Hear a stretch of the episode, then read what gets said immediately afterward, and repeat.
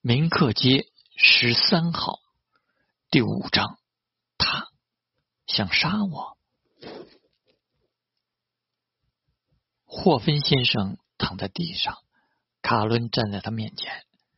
这个时候，只要卡伦愿意，就可以提早的送霍芬先生一程，因为先前霍芬先生的神情与话语给他带来了极大的压力。本来重生在这个世界，他就很缺乏安全感。目前为止，他还是靠着这个身份在活着。一旦失去了这层皮，他的生活将滑落向何种未知。而且这里面不仅只有常规意义上的生活，明显有着其他超乎于卡伦认知的因素。如果仅仅是离家出走，卡伦。反而不会有这么大的压力，怕就怕不是逐出家门这么简单，也不可能就这么简单。中世纪女巫的那种惶惶不安，卡伦感受到了。上前，弯腰，卡伦伸出手，只要再掐一下脖子，或者抱着霍芬先生的头，装作唤醒他的同时。再往瓷砖上磕一记，补一下最后的伤害。那么，这忽然出现的危机漩涡，也就能在吞没自己之前消散于无形了。所以，干不干？有这种想法，其实并不奇怪。再普通、再正常、再温和的人，在生活中也会有过这种忽然的情绪暴走。以及恶念顿生的经历，但最终卡伦还是站在原地一动没动。等到从二楼下来的米娜开始喊人，等到玛丽婶婶从地下室上来，等到保尔也跑了过来，准备抱起霍芬先生时，卡伦才在玛丽婶婶的叫喊声中回过神来，上前帮忙拖着霍芬先生。上了因莫莱斯家的那辆灵车，保尔发动了车子，卡伦则留在了车厢里陪着霍芬先生。这辆果壳牌改装车本就是普通轿车的加长版，副驾驶位置上的椅子也早就被拆除，空余了更多的空间，放置一个棺材绰绰有余。霍芬先生躺在那里没动弹，他是幸运的。这个时代，救护车可并不普及。他现在立马就有车可以送去最近的一个医院。更幸运的是，就算是没抢救过来，他也有车可以坐回去，还有专属配套的车。甚至看在他与爷爷的关系面子上，丧事还能打个骨折。唯一苦了的是玛丽婶婶。卡伦忽然笑出了声。伸手轻轻地揉了揉自己的脸。这时，那条跟在主人一起上车的金毛凑到霍芬先生的身边，舔了舔他的手指，在主人身边磨蹭了一会儿后，他又缓缓地走到卡伦面前。卡伦伸手，金毛没躲，任凭卡伦抚摸他的狗头，似乎是被摸舒服了，他干脆趴下来。靠在了卡伦腿上，在卡伦不摸他之后，他还用鼻子拱了拱卡伦的手，示意继续。唉，卡伦又看了看躺在那里的霍芬先生，不由叹了口气，后背贴在车壁上，抓了两把狗头，随便吧。车子驶进医院，霍芬先生被送入了抢救室。保尔忙前忙后办理手续，卡伦就牵着金毛坐在花圃边的长椅上，大概坐了半个小时的样子。保尔面带微笑，小跑着过来：“卡伦少爷，医生说霍芬先生虽然还在昏迷，但已经算是脱离危险了。”卡伦长舒一口气，心里微微有些释然，又有些失落。这老头命还真硬，那么一大滩血，竟然还挺住了。账单都挂在家里了。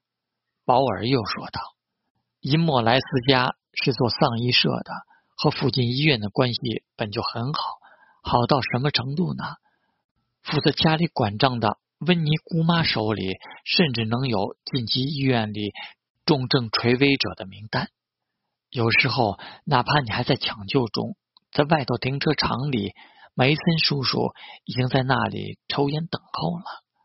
只要有利益存在。”那就必然会有链条，有这层关系，走点手续什么的，自然也就很快。需要人陪护吗？卡伦问道。可以请护工，那就请吧。好的，少爷，我去安排。啊，对了，宝儿，你有烟吗？我有，少爷。嗯，你呀？嗯。宝儿将自己兜里的半包烟。拿出连带着一个打火机，一并递给卡伦。谢谢，您客气了。先去，我先去请护工。嗯，好的。卡伦抽出一根烟，咬在嘴里。这个时期禁烟并不严厉，哪怕是在医院的院子里，卡伦也看见不少人嘴里叼着烟，路过的护士也不会呵斥。点燃一根，吸了一口。大脑再次对毒素的入侵发出警告，并且身体也做出了排斥反应，恶心干呕的感觉马上袭来。但卡伦无视了他，他觉得自己就和抽烟一样很愚蠢。老香烟硬是抵抗住身体的难受，强行学会了一件会不断残害自己身体的恶习，而自己，而自己。竟然放着霍芬先生送进了医院，脱离了危险。看着自己一步一步滑入未知深渊，他在检讨自己，但不是很强烈。他也在后悔，同样也不是很强烈。他觉得自己很蠢。嗯，这个感觉无比强烈。手里夹着燃烧的烟卷。卡伦身子后仰，靠着长椅上。就在这时，一道阴影忽然出现在自己的面前。卡伦一愣，察觉到自己指尖上的烟被取走。爷爷出现在卡伦面前的是迪斯。迪斯依旧穿着出门时的那身衣服。卡伦留意到迪斯的裤腿处。有明显的污渍，他拿着自己烟的那只手似乎还有黑色的痕迹，是泥吗？迪斯将烟丢在了地上，问道：“什么时候学的？”我卡伦犹豫了一下，其实刚刚他脑子里有想把真相告诉爷爷的冲动，因为他本能地从今日的梦。霍芬先生的对自己的质问等事情串联一起后，察觉到了一股不同寻常的味道。要知道，迪斯爷爷和霍芬先生可是老友，倒不是担心霍芬先生醒来后会告诉爷爷什么，而是相较于只是热爱占卜或者叫做玄学的哲学系退休教师，又开丧仪社又兼职做神父的爷爷。似乎才是不才应该是最神秘的一位。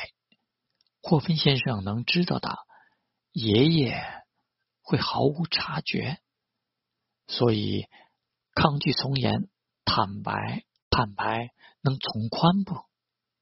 但看着爷爷的脸，卡伦的真心话在嗓子眼里转了一圈后，还是收了回去，道：“梅森叔叔教我的。”迪斯闻言，眉头微微一皱。霍芬先生在里面，医生说脱离危险了。卡伦通报道。迪斯点了点头，问道：“玛丽把事情告诉我了，被吓到了吗？”“没有。”“嗯，有，被吓到了。”卡伦回答的有些语无伦次，但卡伦觉得并不是自己的原因。我去看看他，你等一下。好的，爷。迪斯走了进去。过了大概一刻钟的时间，迪斯和保尔一起走了出来。卡伦也起身，跟着一起来到了停车场。你什么时候学会开车的？迪斯问保尔道。呃，前不久看多了就会了。保尔有些腼腆的回答。考证了没有？考了。保尔马上回答道：“从下个月起，你的薪水每个月加一千卢比。”谢谢迪斯先生，谢谢迪斯先生。保尔和罗恩在性格上有极强的对比。罗恩喜欢喝酒，也喜欢打牌。今日他忙完地下室的事，就马上下班开溜了。这会儿应该在哪个小酒馆混着呢？保尔则是留下来擦拭车子。回去吧。迪斯看了一眼卡伦，重复了一遍：“回家。”依旧是保尔开车，卡伦与迪斯坐在后面。因为没有座椅，所以两人是面对面的坐在垫子上。需要不需要通知霍芬先生的家人？爷爷，不用，他的女儿早和他断绝关系了，也不在罗家市。过几天你记得过来再看一下他的情况。好的，爷。短暂的交流结束后，卡伦看见迪斯将手伸过来，撸起了袖子。让卡伦震惊的是，爷爷的这只左手有三分之一的面积呈焦黑色，像是在炭火上滚过一样。钳子，迪斯说道：“嗯。”卡伦愣了一下，随即马上醒悟，上前将爷爷身边那口黑色箱子打开，里面有一套小型外科手术器具。以及一些明显不属于正常时刻会用到的东西，比如几片颜色很诡异的液体、晶莹的珠子、造型奇特的铁牌，不晓得用什么材质制成的皮鞭。最引人注目的是一个中间镂空的剑柄，剑柄左右分别有两个精致的雕刻，左边是一张扭曲的骷髅头，右边。则是慈祥的圣女。虽然这柄剑没有剑身，但卡伦拿东西时还是小心避开了它，仿佛真可能会有无形的剑锋要将自己的手指切落一样。卡伦将钳子递给爷爷，爷爷右手拿起钳子，夹住自己黑胶皮肤的一角，缓缓的撕开。虽然车子在开动，但卡伦耳边依旧清晰地听到了类似纸张被撕开的薄脆。旁边那条跟着一起回来的金毛瞪着狗眼，蜷缩在角落瑟瑟发抖。爷爷旁若无人地自己用钳子撕下了两块黑色皮肤，开口道：“镊子。”哎，好。卡伦将镊子递过去。但爷爷没接，而是将手放在卡伦面前，同时右手将钳子也递了过来。在卡伦的记忆里，还从未出现过类似的画面。不过，抿了抿嘴唇，卡伦还是右手拿钳子，左手拿镊子，先用镊子将黑胶皮给扯出缺口，再用钳子。将其掌片拉下，黑胶皮的下面是红彤彤的嫩肉，隐约渗透着血气。自始至终，迪斯都没有喊过疼，他脸色甚至都没动一下。等到所有黑胶皮肤都被清理干净，迪斯的左手臂像是刚被放进开水里煮过一样。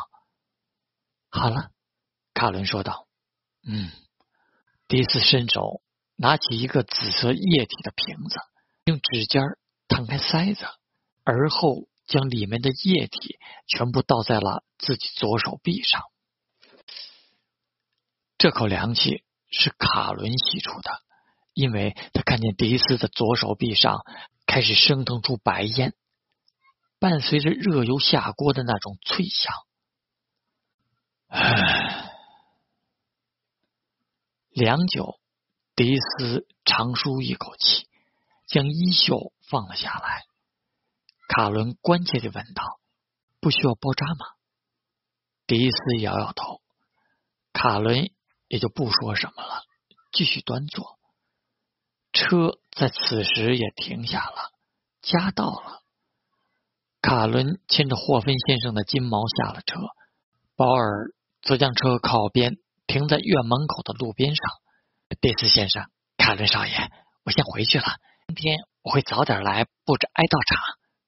好的，迪斯点了点头。得到加薪的保尔很开心地向自己家跑去，卡伦则一直停在家门口，没有急着进去，因为迪斯没有进去。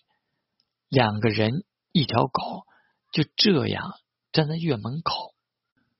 别墅三楼窗台上，普尔站起身来，猫眼直盯盯地看着这里，莫名的。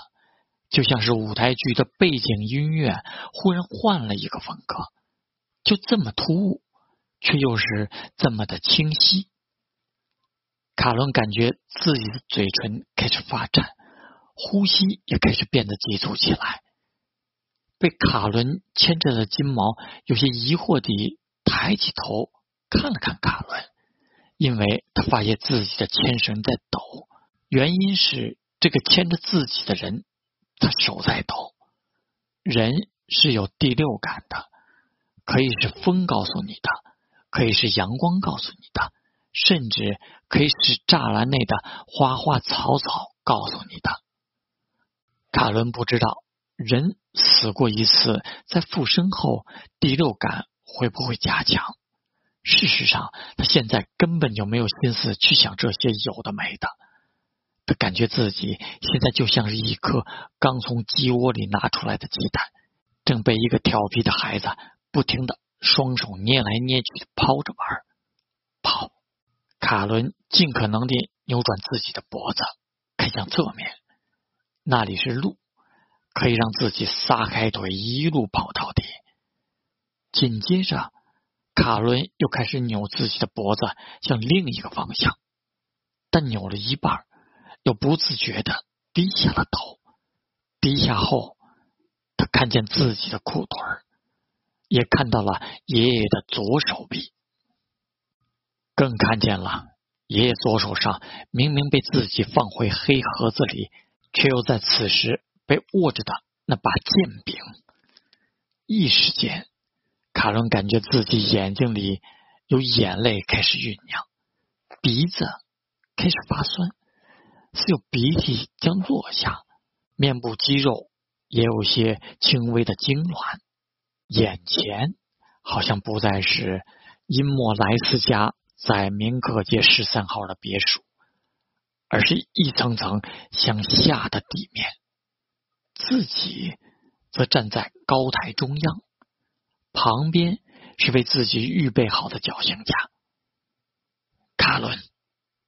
第一次的声音如同在耳边响起的炸雷，爷爷爷爷爷！